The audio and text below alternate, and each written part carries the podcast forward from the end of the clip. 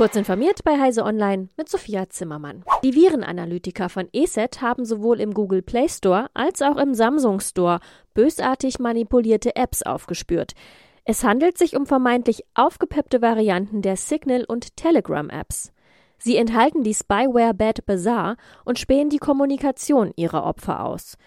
Die Malware stammt laut ESET von der chinesischen kriminellen Vereinigung Gref. Um Schienennetze, Straßen und Brücken steht es schlecht.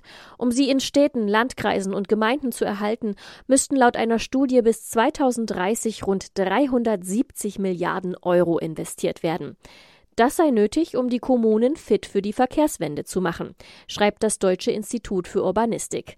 Es hat im Auftrag des Verbands Deutscher Verkehrsunternehmen, des ADAC und des Hauptverbands der deutschen Bauindustrie erstmals den Umfang des kommunalen Verkehrsnetzes sowie dessen Zustand erhoben. Demnach weist ein Drittel der 715.000 Kilometer Straßen größere Mängel auf. Jede zweite Straßenbrücke in den Kommunen ist in keinem guten Zustand. Ähnlich sieht es auch im Netz des öffentlichen Personennahverkehrs aus. Apple plant offenbar einen Um- bzw. Rückbau seines Supportangebots im Internet. Wie MacRumors unter Berufung auf informierte Quellen berichtet, sind Social-Media-Unterstützung, aber auch das hauseigene Forum betroffen. Letzteres wäre ein reichlich ungewöhnlicher Schritt.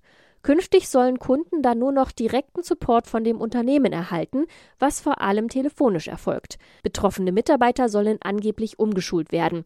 Wer keinen Telefonsupport leisten wolle, müsse sich Arbeit außerhalb des Konzerns suchen, heißt es weiter. Sony dreht bei PlayStation Plus stark an der Preisschraube. Das fürs Online-Zocken notwendige Abo kostet künftig mindestens 72 Euro pro Jahr. Bislang lag die Standardvariante bei 60 Euro pro Jahr. Alle Mehrspielertitel mit Ausnahme von Free-to-Play-Spielen brauchen zwangsläufig ein Abo von PlayStation Plus, um auf PlayStation 4 oder PlayStation 5 online gespielt werden zu können. Noch dicker schlägt Sony bei den Preisen für die höheren Abo-Stufen auf. PlayStation Plus Extra kostet im Jahr künftig etwa 126 Euro statt wie bisher 100 Euro. Die Premium-Variante kostet 152 Euro statt wie bisher 120 Euro. Die neuen Preise gelten ab dem 6. September.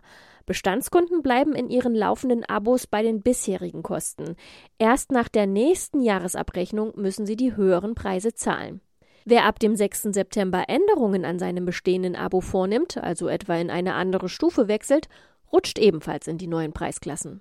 Diese und weitere aktuelle Nachrichten finden Sie ausführlich auf heise.de.